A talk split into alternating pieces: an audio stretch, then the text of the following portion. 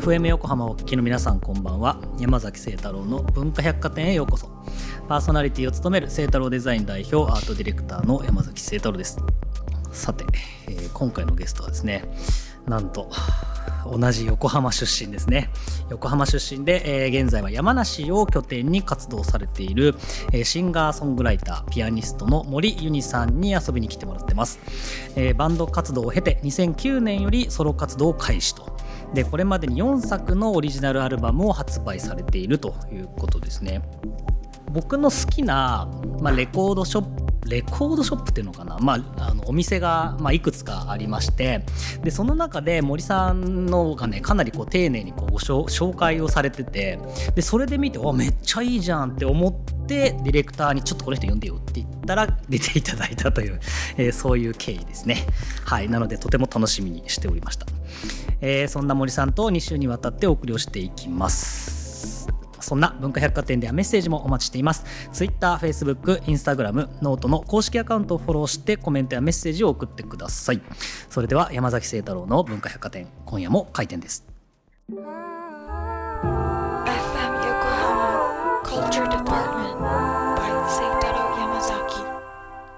本日の文化百貨店にお越しくださったゲストをご紹介します。森ユニさんです。よろしくお願いします。よろしくお願いします。森ゆにです。はい、えー山梨県にお住まいということで、えーとはいリモートでですねお話を伺っていければなというふうに思います。出身は横浜なんですよね？横浜市です。大学を卒業するまでは横浜の実家にいました。なるほどなるほど。あのまあこの番組 FM 横浜なんですけど、はい。横浜ってどういうイメージですか？自分がもうこう住んでたところだから客観的なイメージってうん。なんか難しくて、もう懐かしさしかないんですけど、はいはい。だ逆にね私今山梨県に引っ越してきて今うん。8年目なんですけど、こっちにいるとどういうイメージなのって聞くとやっぱりそうあのベイサイドのイメージしかないんですよ。あ、みなとみらい的な。みなとみらいあのあ山下公園とか。でもあのー住んでる住んでた人間すると横浜ってほとんど実は山だったりして、うんそれをね一生懸命うん説明したいんですけどね、はいはい分かってもらえなないるほどね。すごいよくわかりますね。その感じは。ツイッターを拝見すると結構ラジオをお好きなのかなという感じなんですけど、どどうですかラジオは？そうですね限られた曲の限られた番組ばっかりを言ってお恥ずかしいんですけどあれですか？昔から結構ラジオはお好きなんですか？うん学生の時は結構聞いてて、まあ、しばらくちょっとお休みしてたんですけど、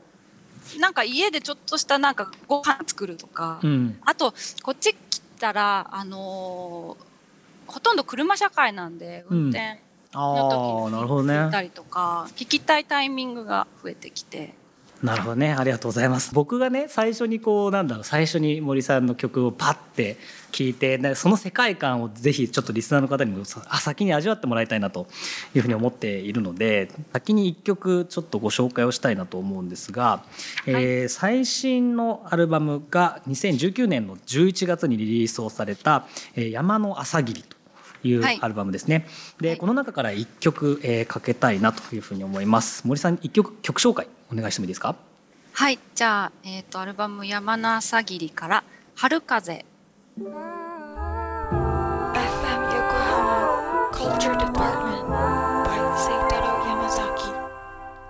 文化百貨店今晩お越しいただいている森ユニさんの山の朝霧から春風ですね聞いていただきました、えーこのアルバム、まあ、最新のアルバムだということなんですけれどもこれはどういうあれですか？アルバムなんですか？CD のジャケットもそうなんですけど、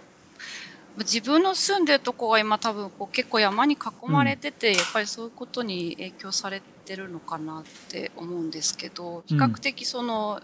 山を中心にした風景画をそのままこうあの音楽に落とし込んだみたいな、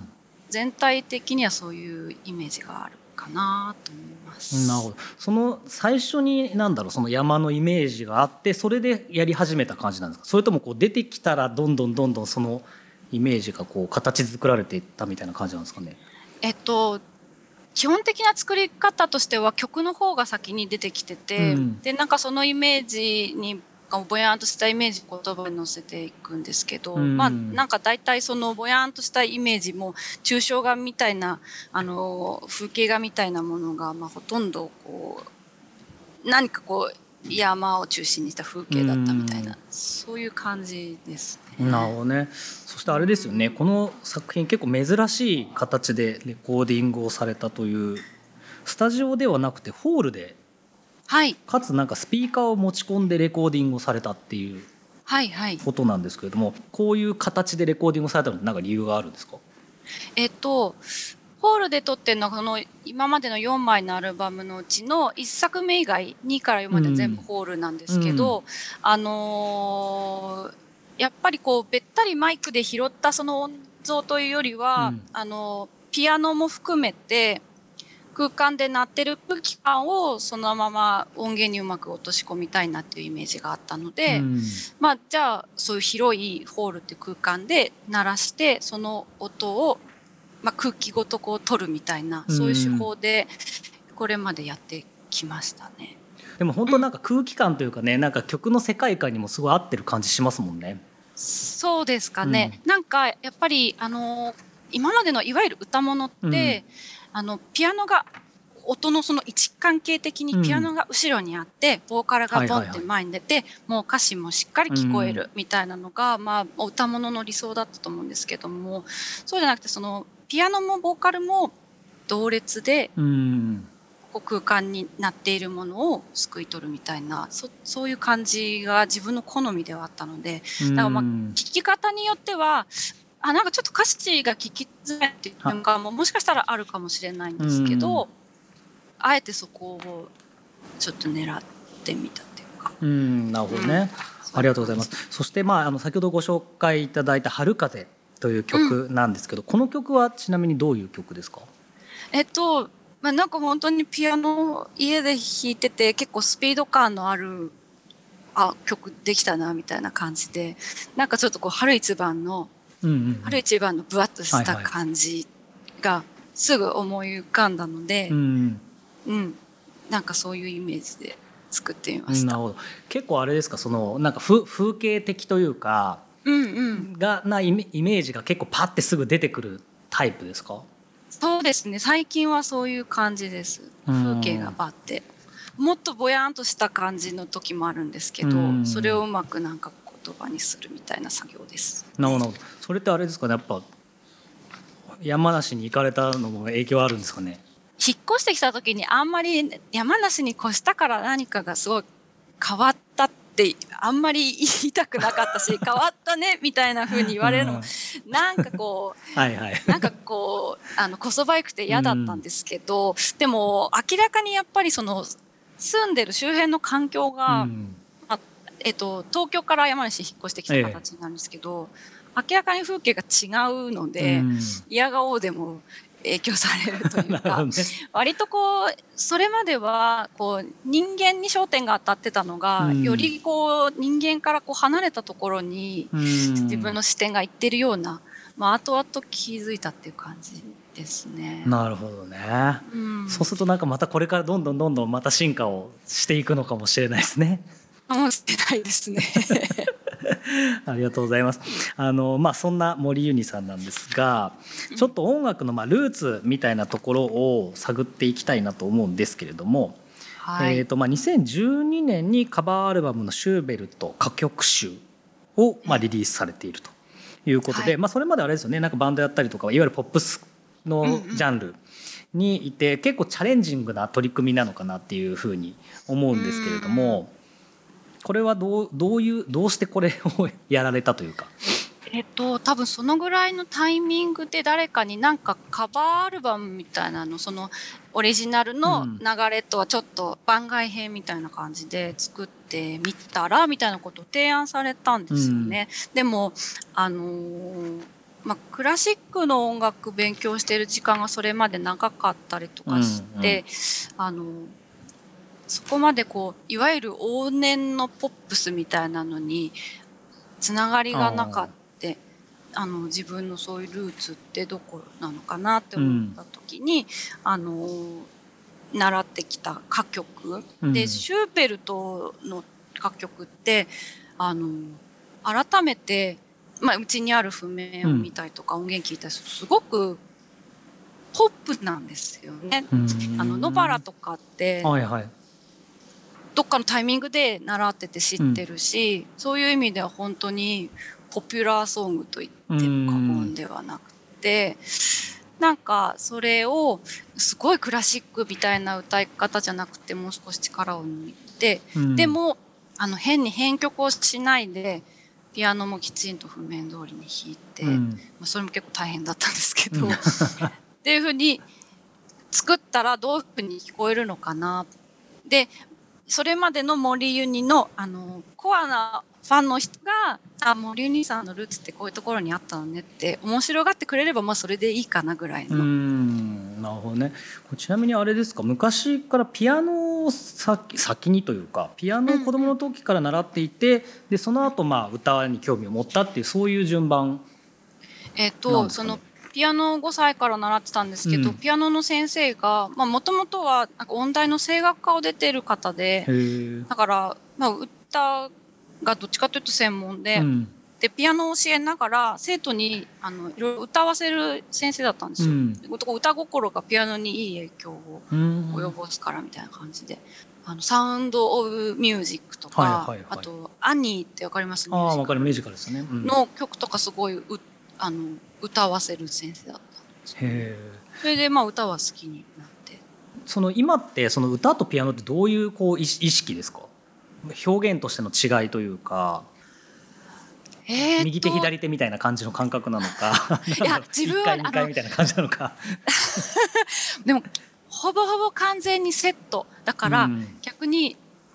あの自分の曲を歌なしでピアノだけ弾くと意外とつっかえちゃったりとかして。へえ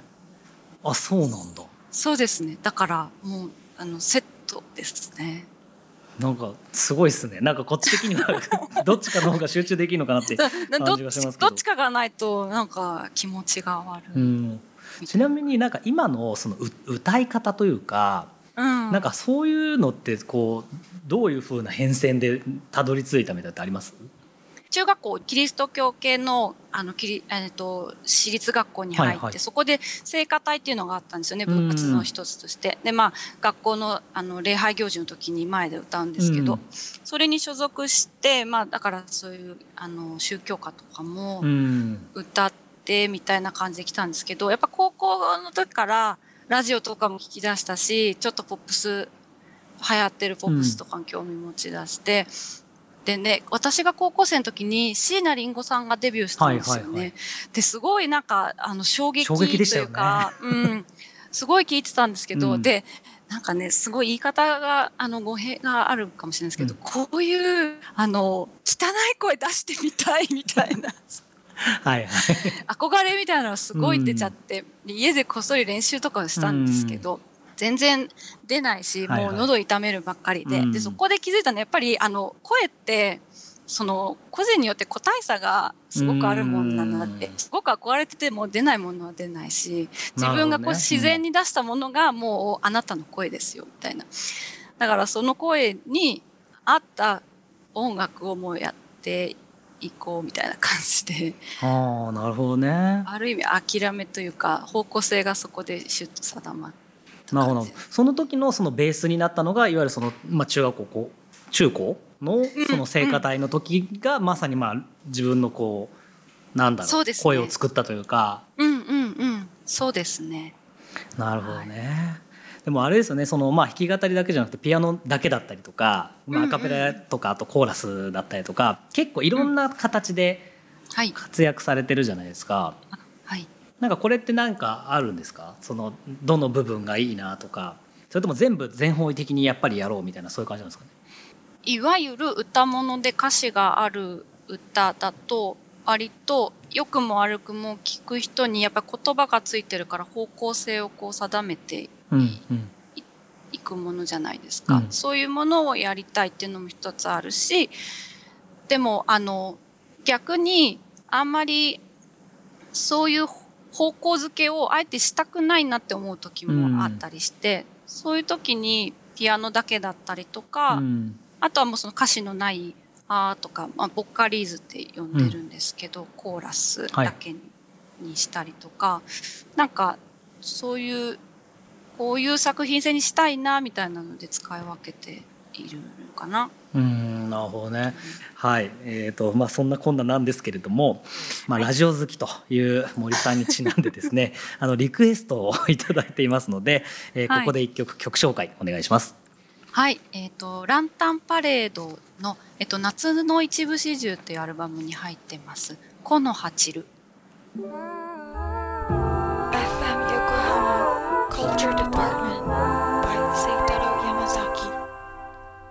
えー文化百貨店。今晩お越しいただいている森ユニさんが選んだランタンパレードの「このハチル」聞いていただきました。この曲はどういう曲ですか、あの私その日本のミュージシャンで歌詞が一番好きなの誰ですかって言われたら絶対ランタンパレードさんって言うんですけどあのえっとね清水民弘さんっていう方の、まあ、ソロプロジェクトなんですけど、ランタンパレードって。なんかね歌詞のもう世界に引き込まれるというか正座して聞きたい感じなんですけど そうなんだ、うん。あのいろいろこう世の中の物事をはっきり白とも黒ともこう捉えられないすごく葛藤うんというか、あのこの「このハチル」もうん。優しい笑顔のまま涙がこぼれているようなみたいななんかそういう一見矛盾したような世界観が、はいはい。そのランタンパレードさんの作品をがのこう一貫して象徴してる感じでなんかその葛藤とかモヤモヤがうん。時々キラキラして見えたりとかっていうのがもう全部言葉で表現されていて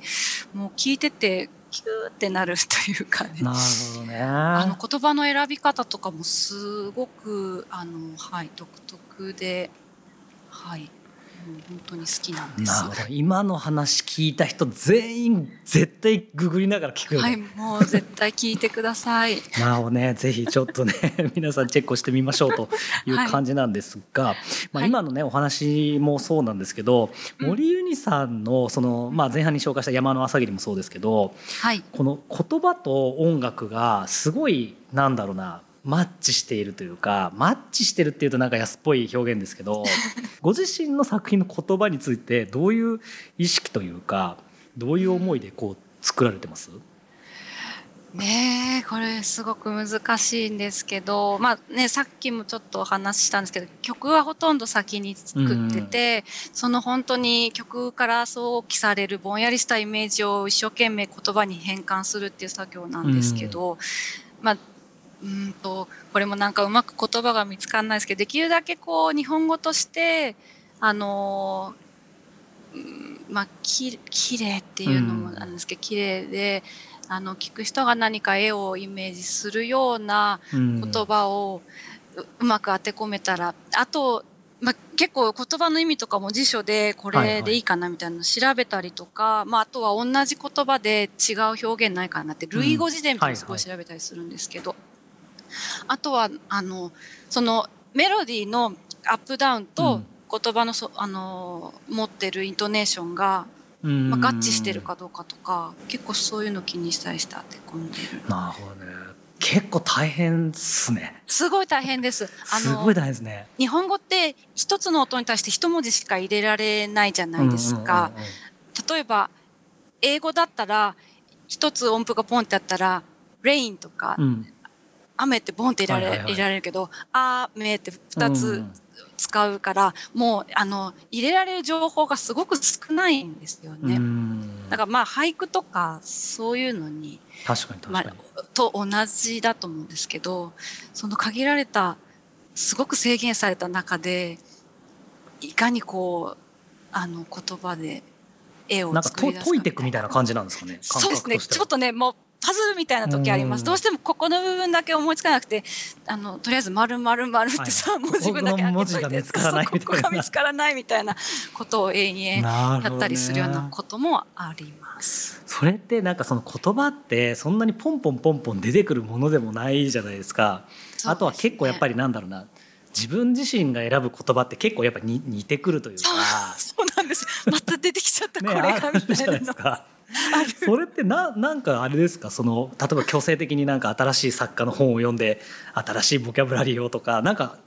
やられてることってあるんですか、あでもたまにそうやって本読んだり、うん。ちょっと違う人の歌の歌詞を見てみたりとかっていうのはああります。うん、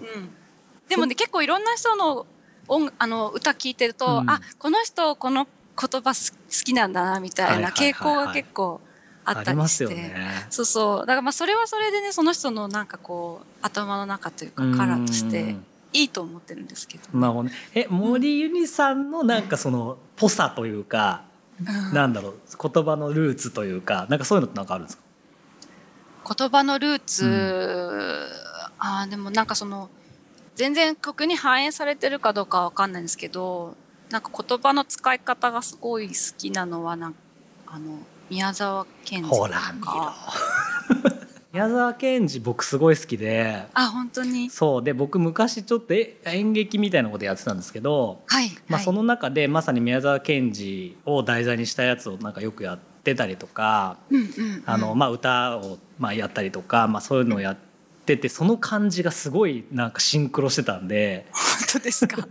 でその話をさっきスタッフとしてたんですよ。あ なんでほらっつって言っちゃった。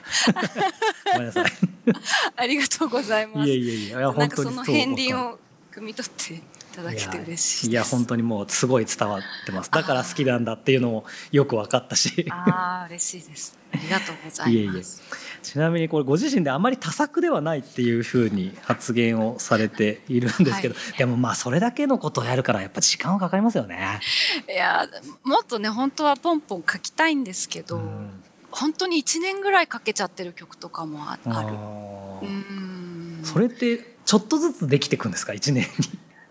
あのそれも例えばあの半年ぐらい寝かせた後にうん5分でできたとか、あ そういう。ーまあそうだから